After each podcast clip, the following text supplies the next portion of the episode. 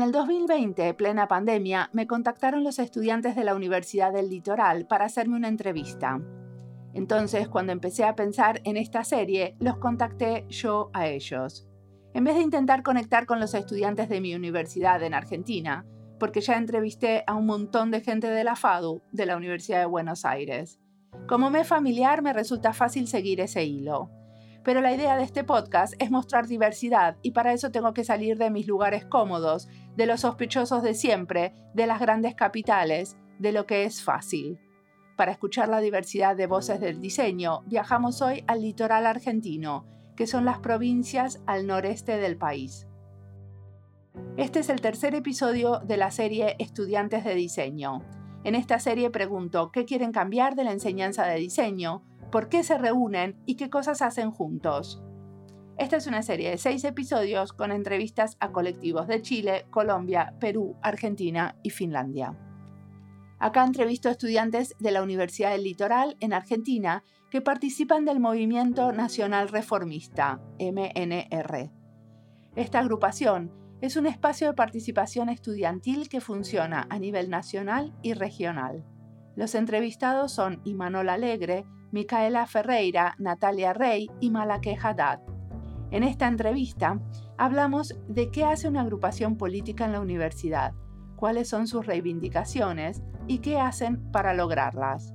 Salió el tema de un protocolo contra la violencia de género, becas para apoyar a los estudiantes con pocos recursos económicos, traer más investigación en diseño como parte de la extensión universitaria y otras cosas. Todos son temas fundamentales para apoyar una educación de diseño diversa y colaborativa. Mi nombre es Mariana Salgado, esto es Diseño y Diáspora.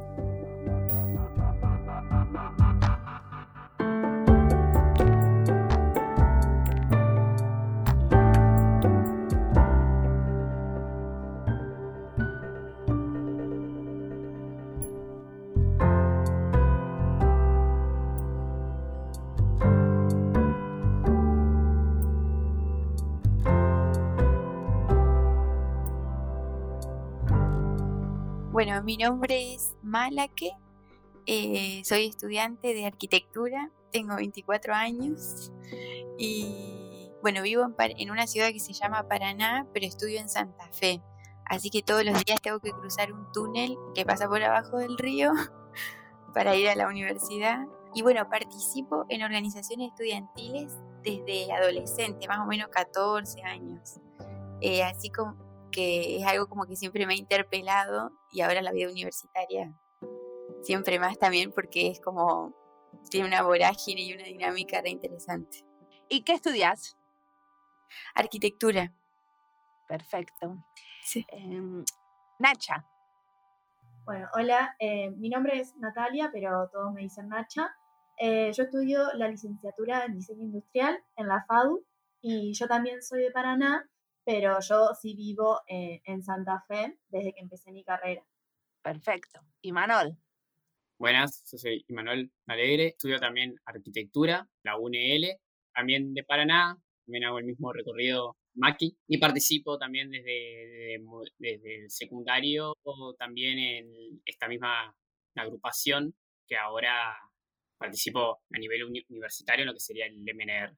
¿Qué es el MNR? El MNR, así primero como sigla, significa Movimiento Nacional Reformista. Nacional, bueno, porque como esto hay desarrollo a nivel país, y reformista porque levanta o enarbola como base la bandera del, reformismo, de la reforma universitaria de 1918. Ahora me vas a contar más de eso después. Eh, Micaela. Bueno, yo soy Mica, tengo 27 años, estudio la carrera de comunicación visual en la Facultad de Arquitectura y Diseño junto con los chicos. Y bueno, también participo de, la agrupación desde que arranqué a mediados de, mi vida universitaria, cuando estaba más o menos de segundo o tercer año, me sumo también a la agrupación. Buenísimo. Y entonces, ¿qué hace la agrupación? ¿Qué hace en relación a la universidad en general y al diseño y la arquitectura, la comunicación visual en particular? Bueno, la, agrupación, al igual que, mencionaba Ima, eh, es un espacio de participación estudiantil que funciona a nivel nacional y bueno, también a nivel regional en lo que es todas las facultades de la UNL. Un poco lo que sintetiza eh, esta organización es la defensa de la educación pública, gratuita, la excelencia, digamos, universitaria y todas las mejoras que, defiende, digamos, los derechos estudiantiles para que el, ingreso y la permanencia y el ingreso de los estudiantes que se pueda garantizar por ahí teniendo en cuenta un poco las, las dificultades que, que, suelen, que solemos identificar en, los estudiantes o en el recorrido de los estudiantes, bueno, la idea de la agrupación es poder pensar ideas y pensar estrategias que favorezcan, digamos, al ingreso, a la permanencia y al ingreso de, de quienes estudian en la universidad. Pero MR, MNR, ¿no? Este movimiento nacional reformista, ¿está asociado a algún partido político? Claro, el, el, el movimiento nace como por ahí un brazo universitario de las ideas del Partido Socialista, eh, porque el movimiento nace en 1960, bajo estos postulados que decía Mica, que son los postulados de la reforma del 18.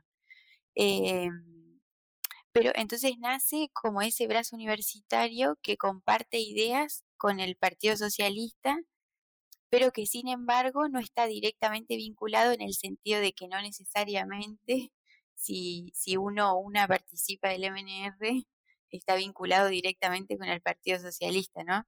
Entonces tiene como ese, ese campo de acción específico de la universidad que hace que sea como, como bastante, un movimiento bastante particular y abocado a, esa temática de, lo universitario. Sería. ¿Y qué pasó en el 18? A eso. Bueno, ahí por ahí se podría decir que nace también eh, la educación superior que hoy existe en Argentina, con, bueno, con avances que se van dando desde, desde entonces hasta ahora y muchas cosas que en ese momento se pidieron. En un momento se elige un rector que, bueno, que en su momento no da respuesta a los reclamos que se, de, los, de los estudiantes allá en la Universidad de Córdoba. Y entonces, bueno, los estudiantes toman lo que es eh, el rectorado eh, antes de que, de que pueda asumir el rector y se da lo que es lo que sea la fecha, se pone con fecha 15 de junio de 1918, lo que es la reforma universitaria, con el pedido y un manifiesto que pide eh, cierto reclamo que tiene que ver con el cogobierno, o sea, que el estudiante participe en las decisiones que dan en la universidad, una cátedra libre, que no sea vitalicia, que haya libertad de, cátedra, eh, un acceso gratuito y libre, y diferentes pedidos que muchos, como vemos, se han dado y otros que todavía siguen por ahí, eh, que se siguen reclamando porque no se dan directamente o se dan a medias. ¿Qué quiere decir esto de cátedra libre? Cada profesor pueda elegir la forma que tiene de dar la materia, o sea, es como eh, la, libertad de cátedra viene en eh, que cada profesor pueda decir, bueno, yo doy ciertos temas, cierta metodología, eh, y así. También, como decía Ima, esto de la universidad laica, que se desprende de las organizaciones religiosas que antes de la reforma del 18 concentraban como el poder sobre la universidad. Entonces también va todo asociado a eso, a repensarse. Perfecto. Y una cosa que me quedó picando es que Micaela decía al principio, es la defensa a la educación pública, ¿cierto? ¿De qué manera es esa defensa hoy en día? Porque la universidad es pública y es gratuita ya. O sea, ¿qué están defendiendo hoy? Que eso continúe. También eh, por ahí, o sea, más allá que sea pública, si por ahí no se dan los recursos necesarios o todo una, un contexto que permita que, que vos, abriendo las puertas, toda la gran mayoría de, la sociedad pueda ingresar, no estás, o sea, si aunque vos no abrás las puertas, que existen diferentes limitaciones que, que, no permitan el ingreso, aún así no se podrá considerar pública y entonces por ahí se lucha porque el ingreso sea el mayoritario y que se den unas buenas condiciones en el cursado, el, ingreso, el cursado y el egreso de las personas que, que, entran a la universidad. Pero concretamente, por ejemplo, hay becas de materiales para los alumnos que cursan carreras donde los materiales son muy caros, como en arquitectura y diseño. Por ejemplo, yo me acuerdo que comprar materiales era una inversión o comprar herramientas.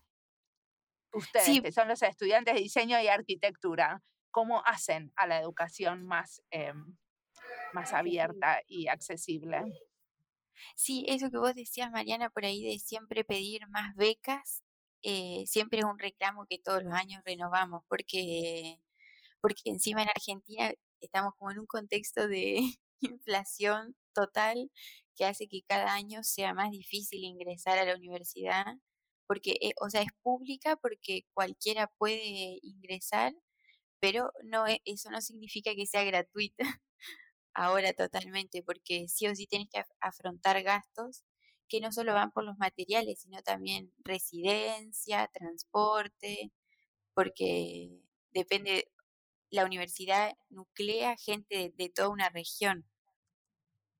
Sí, por ahí como que eh, la lucha no va tanto en otorgar becas, que si bien la, facultad otorga becas y ayudan un montón en materiales, en, en transporte, eh, sino más que nada en ver de qué manera nosotros podemos presentar proyectos para que sea más accesible eh, la, estudiar en la facultad.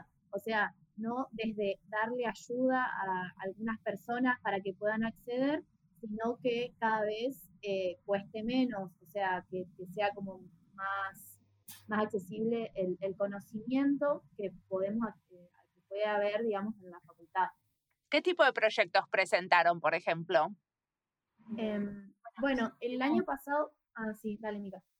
Una de, las cuestiones eh, por ahí principales o recurrentes que nosotros queremos o queremos presentar en los espacios, digamos, de, que tenemos representación estudiantil, tiene que ver mucho, o en su medida uno de los principales fue eh, un proyecto que habla de un régimen diferenciado para estudiantes, por ahí no, no cumplen la norma del perfil que busca la facultad, sino que tienen, no sé, eh, algunas, eh, o sea, que su, su contexto, digamos, necesita tener flexibilidad en los horarios, necesita tener disponibilidad en cuanto a, los requisitos para aprobar o para promocionar una materia, que, son particularmente cuando un estudiante tiene una persona a cargo, o es madre o es padre, o por ahí sale de la norma de, de, la masa general de los estudiantes. Por ahí una de las primeras cuestiones que trabajamos eh, es eso de, que la facultad entienda las necesidades que existen y que pueda ser un poco más permeable a, un régimen acorde a, esas necesidades justamente. Eso por un lado, después eh, proyectos relacionados al género, a existir protocolos dentro de, la universidad contra la violencia, también otros más de cuestiones más académicas como la, libertad del estudiante a, denunciar a, una condición que puede ser la regularidad, que por ahí eso te limita a, que el desarrollo académico se, te dificulte o se te condiga ciertas cosas que por ahí eh, no, no puede ser tan, o sea, no es tan lineal el recorrido académico como lo plantea la facultad, entonces muchos de los proyectos van en relación a, identificar esas problemáticas o esas necesidades nuevas que surgen en un espacio que se pensó hace muchísimo tiempo y a partir de la lucha estudiantil o de pensar desde lo estudiantil se puede ir explicando y adaptando a la realidad. Bueno, y, no sé, Nate, si querés hablar del año pasado. A mí me interesó esto que ustedes, una de las cosas que hacen es tratar de mostrarle a la facultad que entiendan las necesidades que tienen los estudiantes. ¿Ustedes estuvieron haciendo algún tipo como de investigación para, para mostrarles cuáles son esas necesidades? ¿Cómo pasa eso? ¿Cómo te lo muestran? Claro, es que en realidad, o sea, investigación así como no sé, podemos decir de, diseño, de, hacer entrevistas o de, hacer un sondeo, no, no, hacemos, o sea, lo, que sí es, eh, o sea, escuchar a, nuestros compañeros y compañeras que se nos acercan, ya sea a la visita o que por estar en el MNR nos hablan y nos dicen, che, vos sabés que tengo este problema, que no sé qué, y yo y varios de, otras personas estamos eh, pasando por lo mismo, y entonces, bueno, vemos eso, de qué manera, como por ejemplo esto que, decía Mica de, renunciar a la regularidad de una materia. Bueno, es que muchas personas eh, estaban regulares en una materia y no aprobaban, entonces como que vinieron vieron esa solución, digamos. Era, a ver, ¿cómo lo puedo decir? Por ejemplo, eso que yo iba a comentar. Pasa que yo el año pasado recién me sumé al, movimiento, entonces por ahí cosas de hace varios años eh, no te podría contar. Pero, Contame las eh, cosas que sabes. Claro. Por ejemplo, eh, nosotros estábamos viendo que por ahí, sobre todo en, diseño industrial, las materias optativas que había para hacer, nosotros tenemos que tener un cierto créditos de materias optativas para, para bueno, aprobar todas las materias. Eh, y casi todas eran orientadas a la arquitectura o había algunas de diseño a la comunicación visual, pero había muy pocas materias optativas orientadas a diseño industrial. Entonces pasaba eso, que por ahí, eh, nada, terminábamos haciendo materias de otras carreras que capaz que no nos interesaban tanto, pero para llenar eh, puntos. Bueno, y entonces con Maki nosotras, o sea, entre todos lo hicimos, eh, y al proyecto de generar créditos por participar en otros espacios de la facultad, como por ejemplo investigación o en extensión, que son proyectos que tiene la facultad para conectarnos más con el medio mientras somos estudiantes.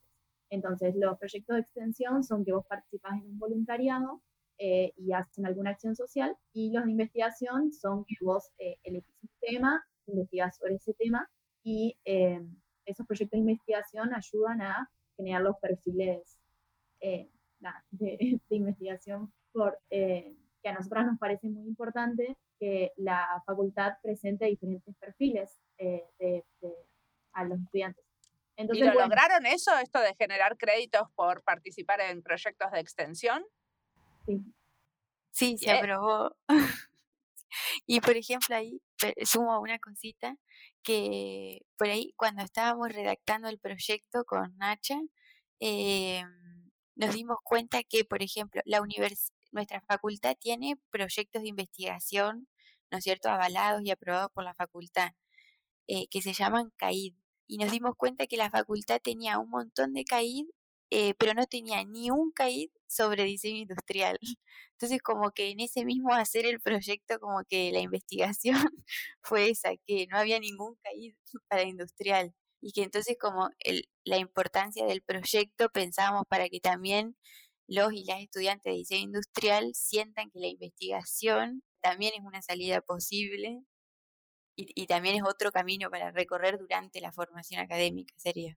Perfecto. Y, lo, y lograron, o sea, ¿hay alguna posibilidad de que haya más proyectos de investigación relacionados al diseño? Sí, porque los proyectos de investigación los proponen los profesores. O sea, también es eso, es como por ahí empezar a abrir camino a decir a las personas, bueno, sabés que esto, esto existe en la, en, la, facultad y que vos podés presentar un proyecto o que vos podés participar de un proyecto.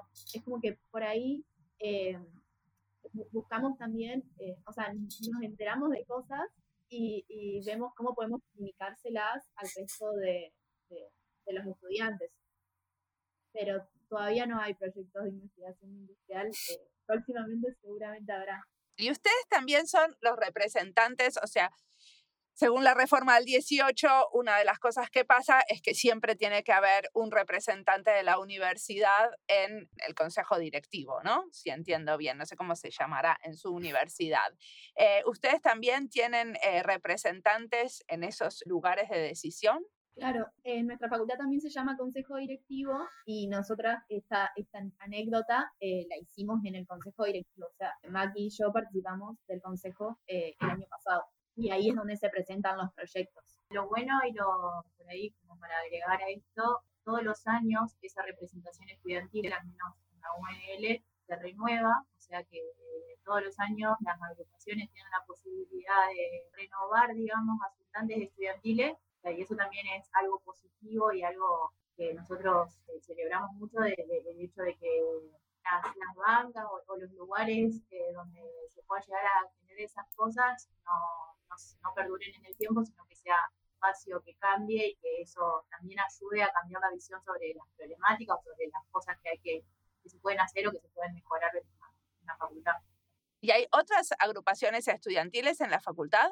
Sí, hay otra que se llama Franja Morada, que de hecho ellos son los, actualmente están en la presidencia del centro estudiante, nosotros no estamos en la presidencia. El, el centro de estudiantes es el otro órgano de representación que también tenemos los estudiantes de la facultad, porque el, o sea, el consejo directivo es el órgano de, de cogobierno, esto de uno de los planteos de la reforma del 18, que ahí intervienen todos los claustros, es decir, todos los grupos que forman parte de la universidad. Entonces ahí estamos los estudiantes. Y después, por otro lado, también está el centro de estudiantes, que es el órgano gremial de, los y las estudiantes. Perfecto. Que también se conforma por, por ambas agrupaciones. Claro. Muy bien. ¿Hay otros puntos em, en los que están luchando porque cambien? Eh, sí, por un lado, claro, por ahí están estos temas de, de proyectos que se presentan en cuanto es el consejo directivo y después por otro lado, más que por ahí se relaciona con el centro de estudiantes, con las secretarías que conducimos, que tiene que ver por ahí con actividades mucho más en la diaria y mucho más que no necesitan un proyecto detrás que se presente, sino son actividades que vamos pensando por el momento también para paliar, por ejemplo, por ahí eh, dificultades económicas, por ahí hacemos kits eh, estudiantiles que nosotros los compramos eh, por mayorista, lo compramos y para que salgan más económicos, más que nada como esto que hablábamos de las carreras son, son caras y ya por ahí estos materiales básicos intentamos conseguirlo de manera económica, de, manera colectiva. ¿Y qué tienen estos kits? Y en nuestro caso eh, son cuadernillos, eh, virome, lápices, gomas de escuadras, también por ahí para lo que es el dibujo en, nuestra facultad y también eh, se puede sumar una calculadora, que bueno, justo estamos con eso ahora, actualmente, ahora que comienza el cursado. Por otro lado, bueno, creo que también estaba, bueno, un proyecto que se presentó, que bueno, que también lo presentaron Maki, Nacha, bueno, Mika es actualmente también ahora consejera. y bueno, Maki, bueno, sí creo que está también lo que es el Consejo Superior, pero no, que está bueno el proyecto este del reparcializado, que también es algo que, que presentamos el año pasado, que todavía se sigue viendo ahí, trabajando para que se apruebe. Por otro lado, lo que se suele hacer en base a por ahí unas problemáticas que vemos en la facultad que tiene que ver por ahí con la, falta de práctica o conexión con esto, por ahí con la parte práctica de nuestras profesiones, es las visitas una obra, fábrica o por ahí viajes que hacemos en conjunto, que por ahí, bueno, nos organizamos con alguna, algún estudio o, o empresa conductora que esté a cargo de, de alguna obra importante donde se pueda ver más que nada esto del lado de la arquitectura, que se pueda visitar en el momento de la construcción, que por ahí en las materias que tenemos de, construcción, eso no se, no se practica tanto, y por otro lado, cuando no estás por ahí en las materias de construcciones, eh, eh, justo uno no puede encontrarse en esas actividades que nosotros del lado estudiantil las organizamos, organizamos todo lo que, bueno, el tema del seguro, para ir a la visita de obra, casco y todo demás, y visitamos en, el grupo de estas obras. Y después también visitas de, de, fábricas o, de, o de empresas que tengan que ver más con el tema del diseño. Mencionaste un proyecto que no entendí el nombre. Que, ah, bueno. Eh, ¿Cómo era? reparcializado.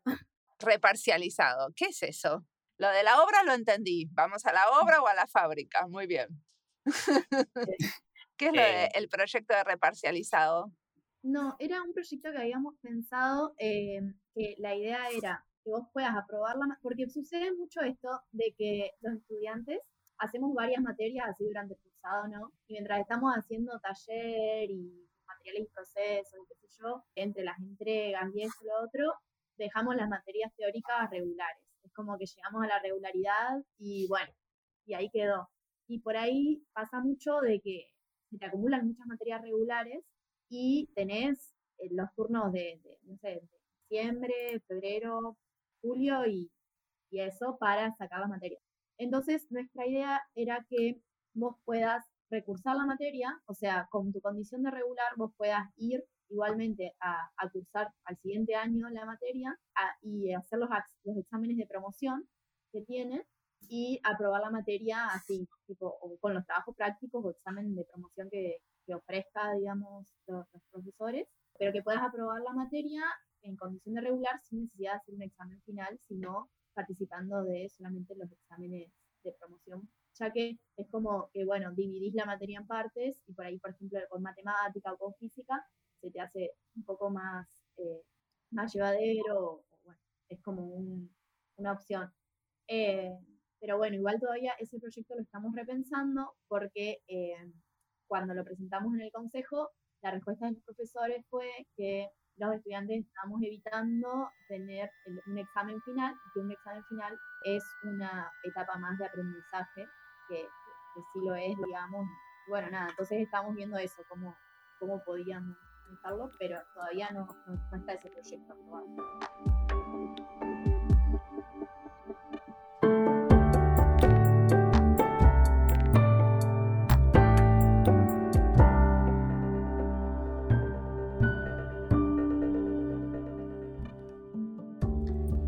Entrevista es parte de las listas Estudiantes de Diseño, Colectivos y Cooperativas de Diseñadores y Argentina y Diseño.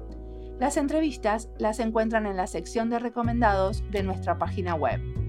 Me encantó la idea de que los estudiantes sean más partícipes en crear espacios de extensión universitaria donde haya lugar para la investigación en diseño. La extensión universitaria es en general, como le llaman en las universidades, el grupo que se encarga de la comunicación y el contacto con la sociedad, la comunidad o el vecindario. Cada universidad tiene diferentes estrategias de extensión. En una universidad en México con la que colaboro, los alumnos tienen que hacer unas prácticas profesionales, o sea, trabajar un tiempo como voluntarios o con un sueldo para alguna organización. Ahora tengo dos alumnas aprendiendo sobre investigación en diseño, investigando el uso del podcast en la educación en diseño. Ya les contaremos los resultados cuando esto esté un poco más avanzado. O sea que ellas trabajan como voluntarias para diseño y diáspora, haciendo investigación que espero nos ayude a todos y nos haga entender mejor un tema poco explorado. Ahora sí, sigamos escuchando a Malaqué, Natalia, Imanol y Micaela, que tienen mucho para contarnos.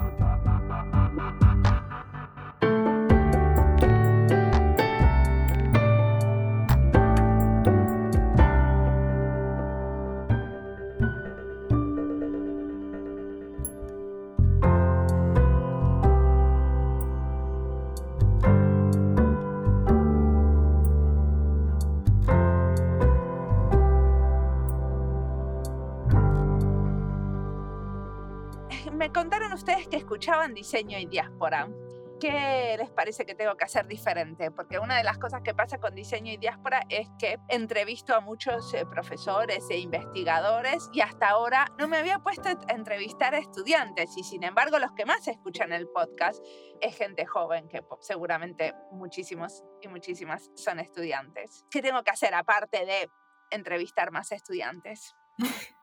Eh, no sé, a mí, o sea, yo sinceramente yo he, escuchado varios em, y, bueno, me, gusta mucho, sobre todo es como ver las diferentes opciones de ejercer, digamos, el diseño industrial. Y me gusta porque puedo ver, digamos, cómo están trabajando las personas, de qué están trabajando y trabajo que yo nunca me hubiese imaginado. Y digo, bueno, capaz que re, re puedo por ahí.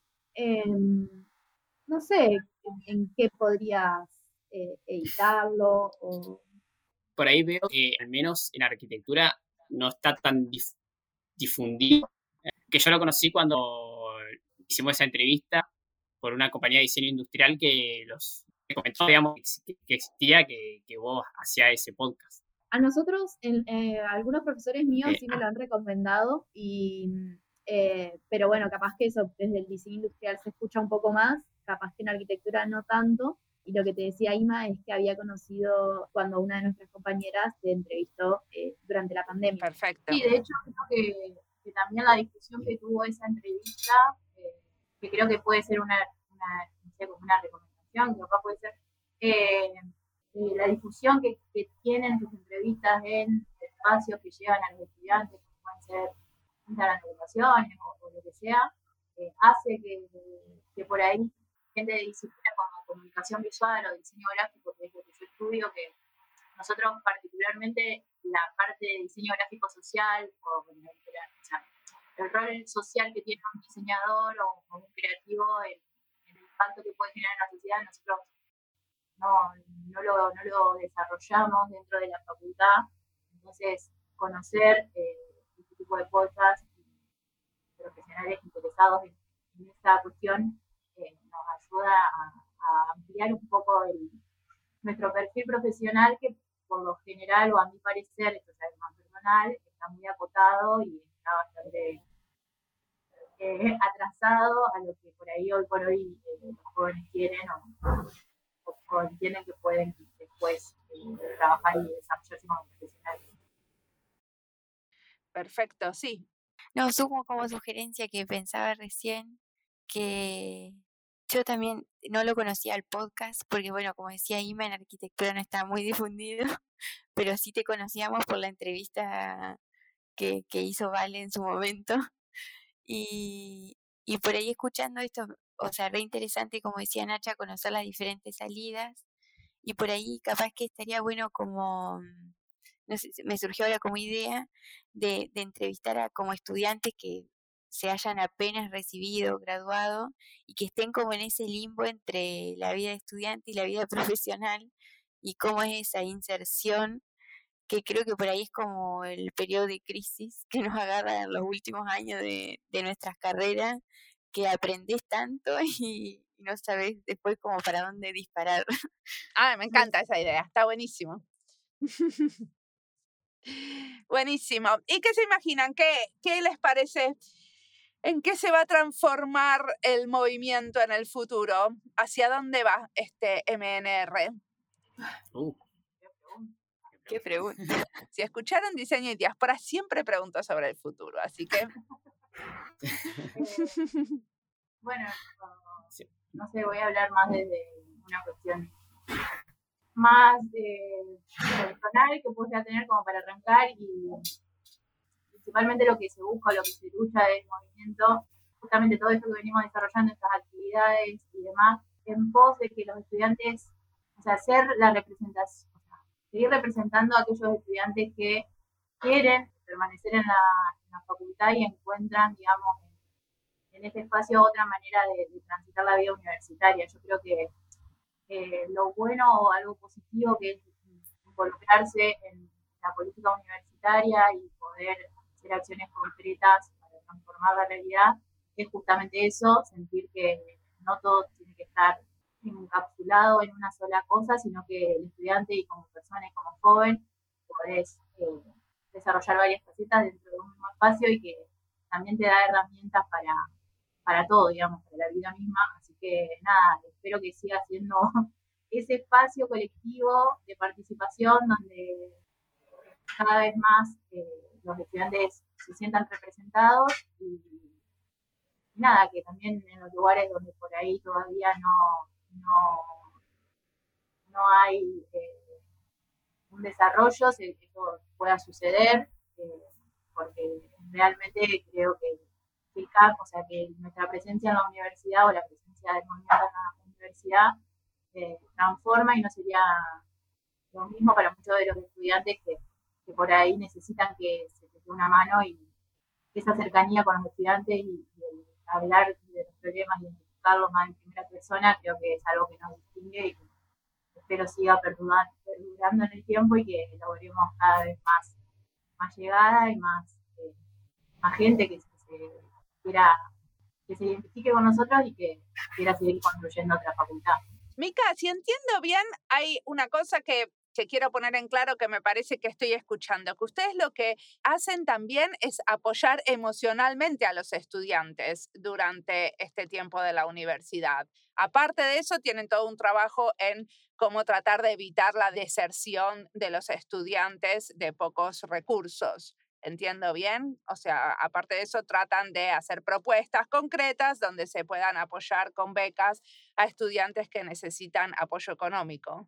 Sí, eh, creo que algo que, nosotros eh, hacemos es eh, entender la individualidad y entender que, el estudiante no, está solamente en la universidad solamente para aprobar y el desaprobar sea como una cuestión eh, mala o catastrófica que por ahí, no sé, a nosotros nos pasa mucho que hay mucha frustración, hay muchas cuestiones negativas, nosotros creemos que primero hay que cuidarnos la salud y a los estudiantes, digamos, porque somos personas.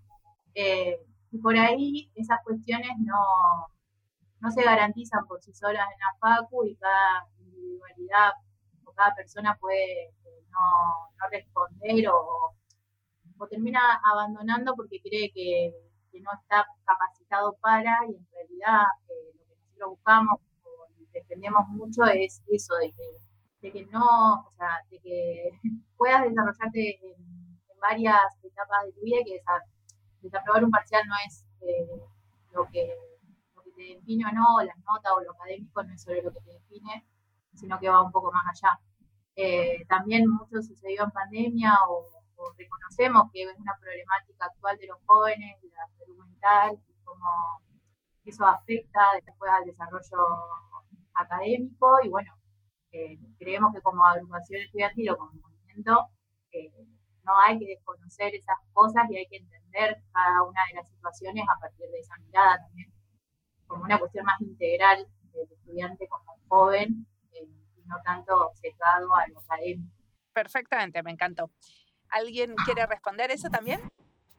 No, no, sí, también por ahí sumo que, que por ahí como movimiento también buscamos reconocer al estudiante, como decía, bueno, por ahí, eh, en que puede ser partícipe de las decisiones, se puede generar espacio donde el estudiante participe y no solo ser por ahí eh, quien reclame o quien reciba las propuestas, sino que el, estudiante es también una persona ya en edad adulta y, va a ser un futuro, futura profesional, digamos, puede eh, interesarse y ser partícipe de, la carrera y no es solo un estudiante hasta que se recibe y ahí recién entra a la vida, sino que tiene eh, propuestas, tiene problemática y ve y puede proponer en los diferentes espacios de la universidad. Siempre buscamos por ahí que se pueda hacer partícipe y que se lo tome como al estudiantado como algo que puede participar y puede opinar y puede, y puede, y bueno, que se le dé la posibilidad de, eso. Perfecto.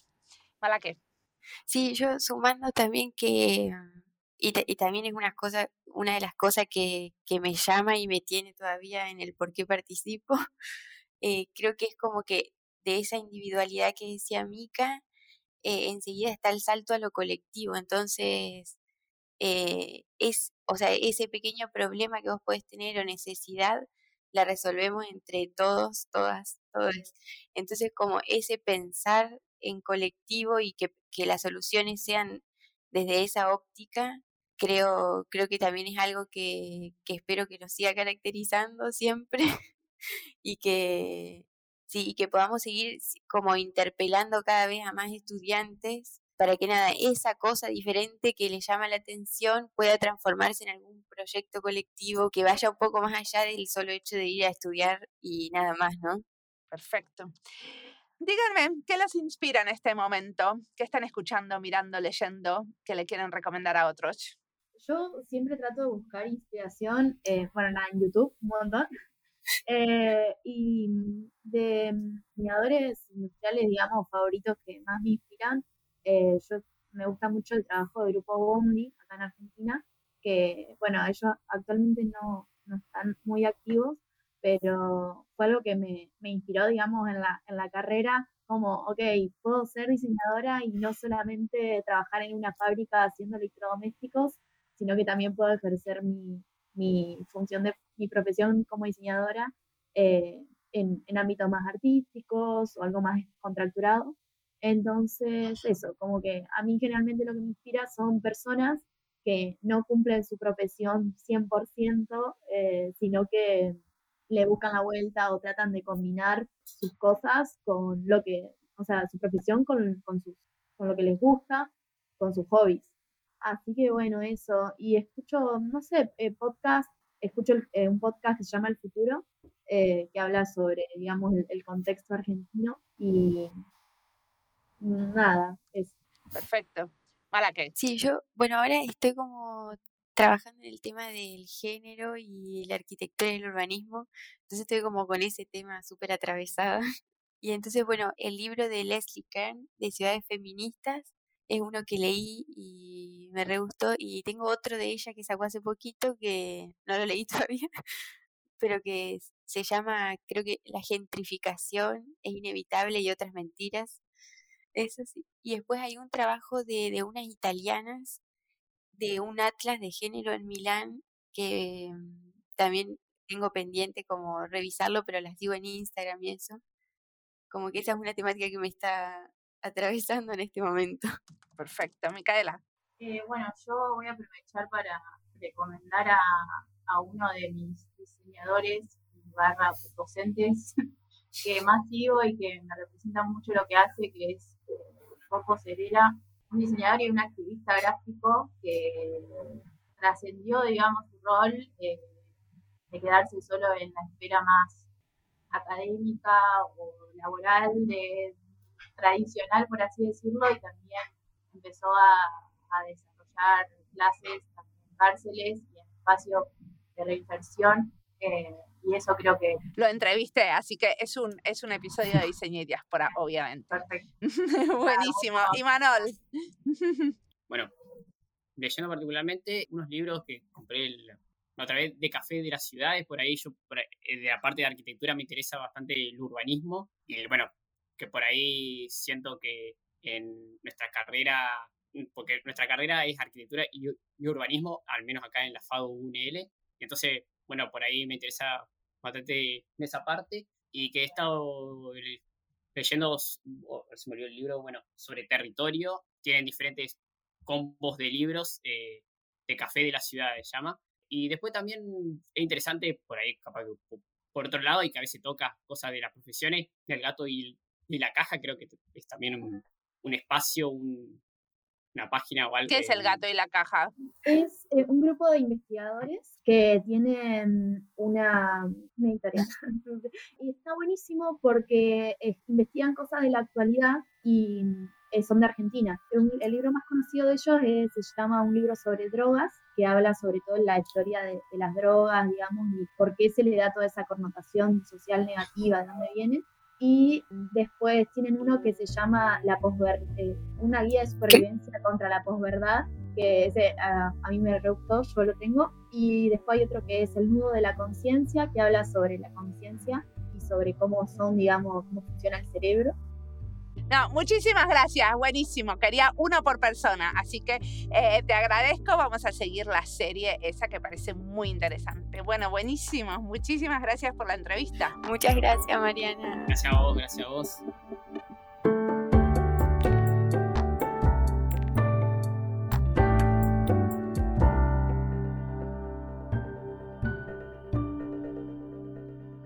Entrevista aparece el tema del cogobierno y la necesidad de reconocer la participación estudiantil en las decisiones de la universidad. Tienen problemas y tienen propuestas. Tenemos que abrir más espacios para escucharles y darles lugar a que las puedan presentar. Yo desde este podcast sé que tengo que consultarlos más seguido y ofrecer el espacio para futuras colaboraciones. No todos los estudiantes que entrevisté para esta serie conocían diseño y diáspora. Eso está muy bien, porque así también despierto la curiosidad en algunos estudiantes que todavía no se acercaron al podcast como una manera de aprender diseño. En esta entrevista me recomiendan entrevistar a estudiantes que están por dar sus primeros pasos en el ámbito del trabajo. Me encantó la idea. No sé cómo los voy a encontrar, pero me parece que está buenísimo preguntarles cómo ven el mercado laboral, qué los motiva del diseño de hoy, quisieran crear su empresa, entrar al sector público o armar una cooperativa. ¿Por qué? ¿En qué sector les gustaría trabajar? ¿Cómo ven sus posibilidades? ¿Se ven trabajando en una organización internacional? Me parece que en la universidad a veces se habla poco de las posibilidades laborales. Cuando yo estudiaba era claro que todos teníamos que aspirar a armar nuestra marca y nuestra empresa. Eso era como lo que se esperaba que soñaras. Por suerte, ahora tenemos sueños más diversos y se entiende la práctica del diseño de una manera más variada. Como siempre, la música podcast es de Antonio Zimmerman. El diseño de sonido es de Andy Fechi. Este podcast está publicado con licencia creativa común con atribuciones. Esto fue Diseño y Diáspora. Pueden seguirnos en nuestras redes sociales en YouTube, Instagram, LinkedIn y Twitter o visitar nuestra página web diseñoydiaspora.org. Nos escuchamos en la próxima.